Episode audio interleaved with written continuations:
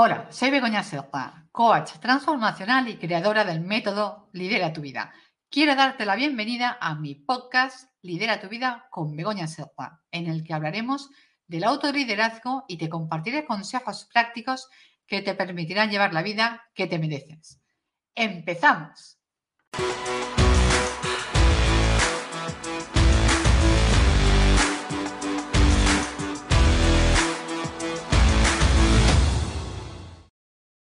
La Asamblea General de la ONU decretó que el 20 de marzo se celebre el Día Internacional de la Felicidad. Por ese motivo, en el episodio de hoy vamos a hablar de la felicidad. ¿Qué entendemos por felicidad? ¿Se puede ser feliz y al mismo tiempo estar triste, enfadado o sentir miedo? Para responder a esta pregunta, lo primero que tenemos que tener claro es la diferencia entre emoción y sentimiento. Como siempre explico a mis clientes, tanto en las mentorías como en las formaciones, Vox Populi se confunde o se considera que emoción y sentimiento son lo mismo, porque evidentemente es algo que sentimos. Y es eso precisamente lo que nos lleva a confusión, porque emoción y sentimiento no son sinónimos. Por eso vamos a definir qué entendemos por emoción y qué tenemos que entender por sentimiento. La emoción es algo que sentimos de manera puntual ante un determinado hecho o un recuerdo. Vamos a poner un ejemplo para que lo tengamos más claro. Imaginemos que vamos por la calle y nos encontramos con un amigo o una amiga que hace mucho tiempo que no vemos. Evidentemente sentimos alegría. Nos ponemos contentos porque nos ilusiona encontrarnos con esa persona, ir a tomar un café, ponernos al día, hablar de nuestras cosas y esa emoción, esa alegría que sentimos en ese instante y que nos va a durar un cierto periodo de tiempo es una emoción, pero no vamos a estar, por decirlo de alguna manera, todo el día dando botes de alegría y con la excitación. Fíjate, es que me he encontrado con fulanito, con menganito. La emoción es una sensación, algo que sentimos, pero que dura un cierto tiempo y después volvemos a nuestro estado, dijéramos, natural. De la misma manera, puede ser que nos enfademos con una persona y sintamos en aquel momento rabia, que discutamos o que pongamos límites, pero lo normal, entre comillas, o lo sano, no es que todo el día estemos enfadados y enfocoñados y recordando aquella situación, porque entonces nos estamos creando un malestar innecesario o podemos hacer que esa emoción acabe generando un resentimiento o un odio. En este caso, vuelvo a repetir, lo sano, entre comillas, a nivel emocional, es que ese enfado sea puntual. Es decir, que dure, como en el caso también que hablábamos de la alegría, un cierto periodo de tiempo. Por tanto, lo primero que debemos tener muy claro es que la emoción es algo acotado en el tiempo y que el sentimiento es cuando esa emoción se prolonga. Es algo que sentimos de manera más duradera. Y puede ser también que esa emoción no simplemente sea una emoción, sino que también haya todo un discurso detrás, todo un proceso cognitivo o diálogo interno que nos lleva a sentir ese sentimiento. Pero bueno, sé que todo esto ahora ha sonado muy complejo. Vamos a poner ejemplos. Ejemplos de sentimientos pueden ser los celos o la envidia. En el caso de los celos, hay una emoción de miedo a perder la persona que quiero, pero que además está alimentado por todo un proceso cognitivo, eh, para que nos entendamos, diálogo interno con mensajes del tipo, mm, tal vez me está engañando, quizás yo no soy suficiente para esa persona, seguro, seguro, seguro que va a conocer a alguien más interesante que yo, etcétera, etcétera. O en el caso de la envidia, hay la rabia por no tener aquello que deseo y que tiene otra persona. Y al mismo tiempo todo ese diálogo interno o proceso cognitivo que me puede estar diciendo frases del tipo, ¿ves? Yo no voy a conseguir nunca lo que tiene aquella persona. Su casa, su coche, su éxito. No, si es que ya me lo decían, ya, es que no soy lo suficientemente bueno. Fíjate, los demás siempre lo consiguen y yo no. En ambos casos, todo ese diálogo interno está alimentando la emoción y estamos creando un círculo vicioso que se va retroalimentando. Evidentemente, también hay sentimientos, dijéramos, positivos, entre comillas, porque ya sabéis que yo no soy partidaria de hablar de positivo o negativo, pero vamos a referirnos a positivos, y vuelvo a poner entre comillas, como los que son agradables de sentir. Y seguro que aquí no habrá discusión. Por ejemplo, evidentemente, el amor y la alegría. Pero en este caso no nos referimos a esa alegría puntual de encontrarnos con el amigo que hace tiempo que no vemos, como en el ejemplo anterior, sino a la alegría de sentirnos vivos, de disfrutar de las pequeñas cosas, de sentirnos realizados con la vida que llevamos, de estar bien con nuestra familia, con nuestra pareja, con nuestros amigos. En ese sentido, esta alegría enlaza con el concepto de felicidad. Sí, sí, lo que se celebró ayer, día 20, con la felicidad, porque es un sentimiento que se prolonga en el tiempo. Podemos hablar de felicidad como ese sentirse pleno y satisfecho. Ahora bien, ¿para qué nos vamos a engañar? Según a quien le preguntes, encontrarás distintas definiciones de la felicidad.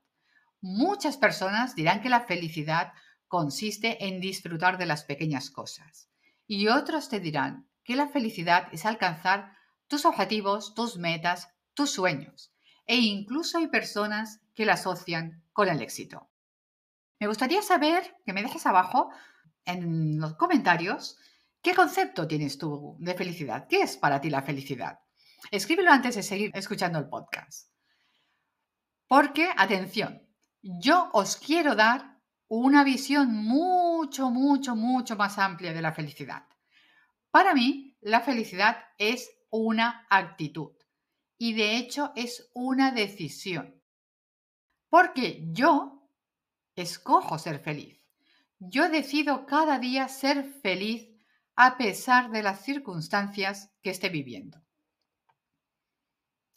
No sé cómo lo veis, pero vamos a seguir. En ese sentido, es en el que siempre afirmo que, y esa es una de las frases por las que se me conoce siempre, siempre afirmo lo siguiente, puedes ser feliz a pesar de estar triste, enfadado, tener miedo o sentirte frustrado porque todo ese miedo, esa tristeza, el enfado o la frustración son estados emocionales.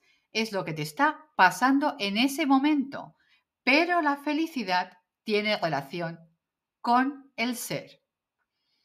Yo asemejo la felicidad, para que nos entendamos, como una melodía de fondo y lo demás son sucesos e instantes concretos de tu vida. Es como si ahora estuvieras escuchando esa música de fondo y en un momento dado suena el teléfono y te dan una mala noticia. Hay una discusión en casa. Los niños se pelean. Todo eso sucede al mismo tiempo que está sonando la música de fondo. Es como un ruido, entre comillas, que escuchas, pero también sigues oyendo la música de fondo. Por lo tanto, puedes estar triste, puedes tener miedo o sentirte en un momento dado inseguro pero no por ello vas a dejar de ser feliz. Evidentemente, cuando estás triste o enfadado, notarás que tu estado de ánimo decaerá. Pero si tienes muy claro cuál es el concepto de felicidad y no te identificas con tus estados emocionales puntuales, sabrás que puedes ser feliz y de hecho esa toma de conciencia te va a ayudar a salir más pronto de ese estado emocional negativo, entre comillas, de ese bache por decirlo de algún modo. E incluso vas a ser capaz de aprender algo de esa situación concreta. Es por eso que animo a todas las personas que me estáis escuchando a que no os identifiquéis con las emociones que estáis sintiendo en un momento puntual. Pero vamos más allá.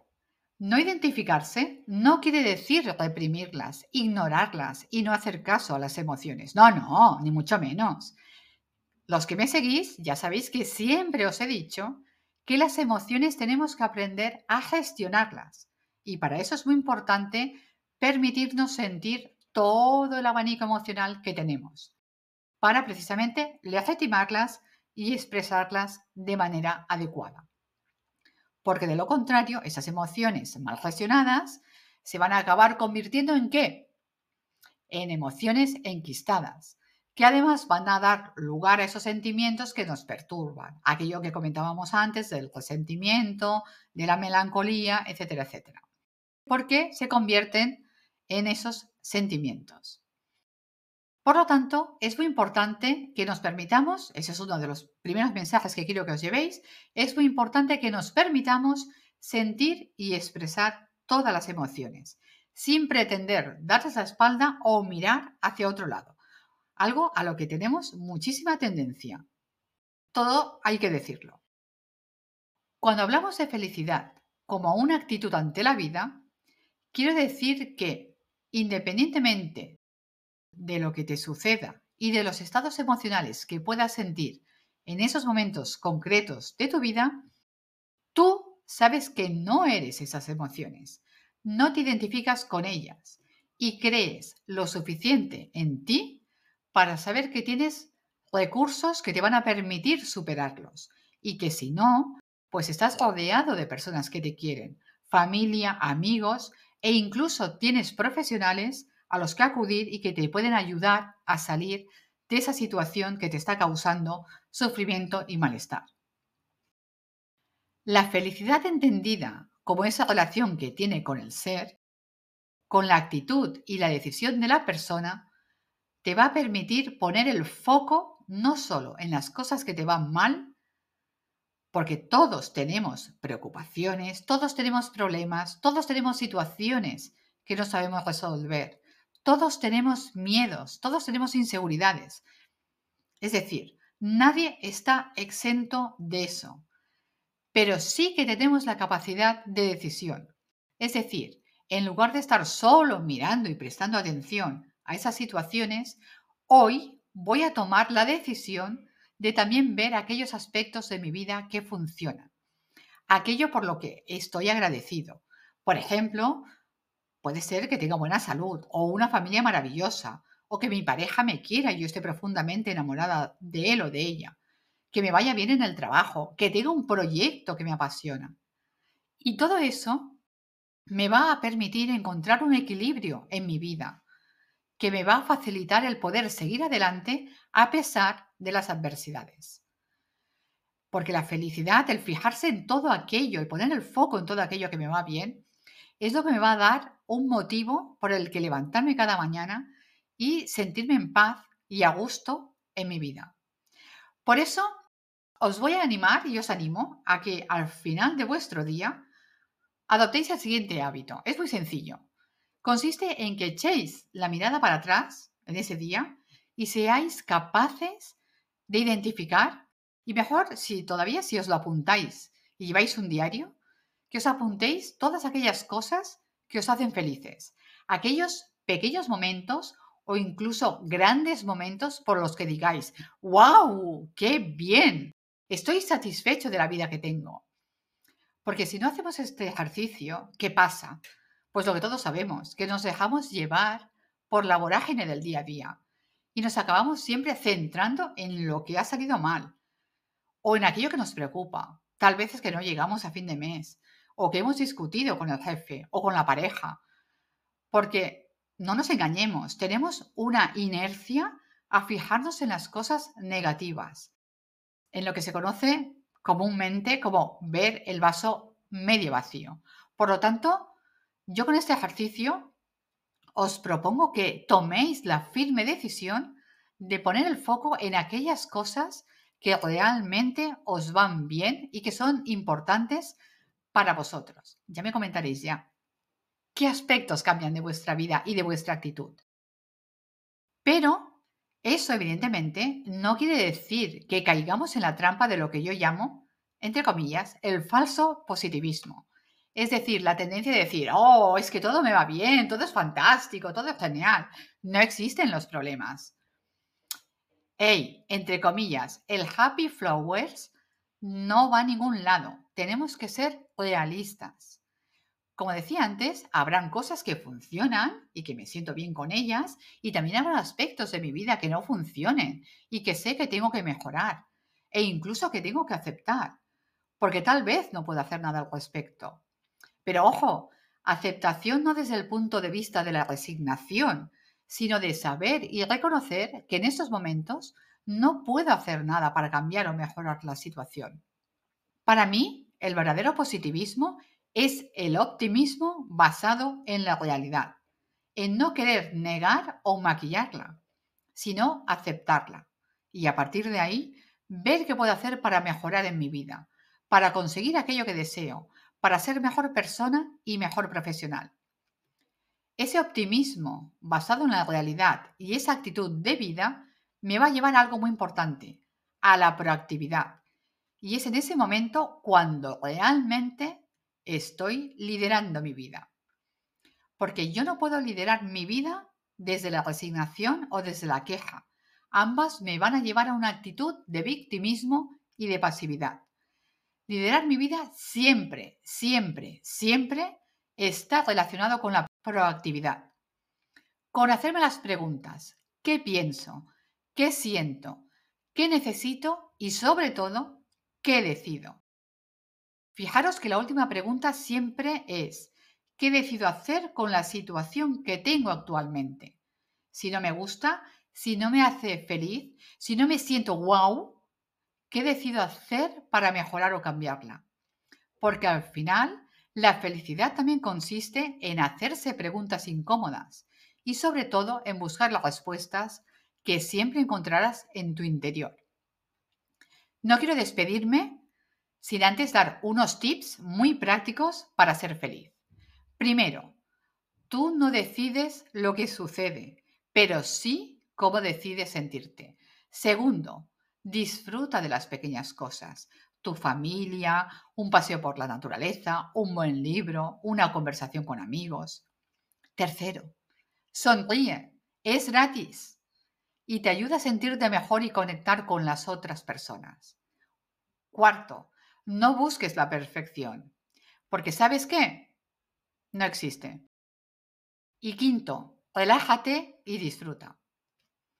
Pues bien, hasta aquí el episodio de hoy en el que he hablado de un tema tan importante para todos como es la felicidad, dejando clara la diferencia entre el ser y el estar, entre lo que es una emoción y lo que es la felicidad, y por qué motivo puedo estar feliz o ser feliz, mejor dicho, a pesar de que en un momento dado me sienta triste, enfadado, tenga miedo o no sepa hacia dónde ir. Os quiero dar las gracias por acompañarme en un nuevo episodio del podcast y recordaros que nos encontramos la semana que viene. También deciros que en la descripción del episodio os dejo el correo electrónico donde podéis enviar vuestros comentarios y también hacerme llegar cualquier tema que queráis que trate. Nos vemos en una semana. Adiós.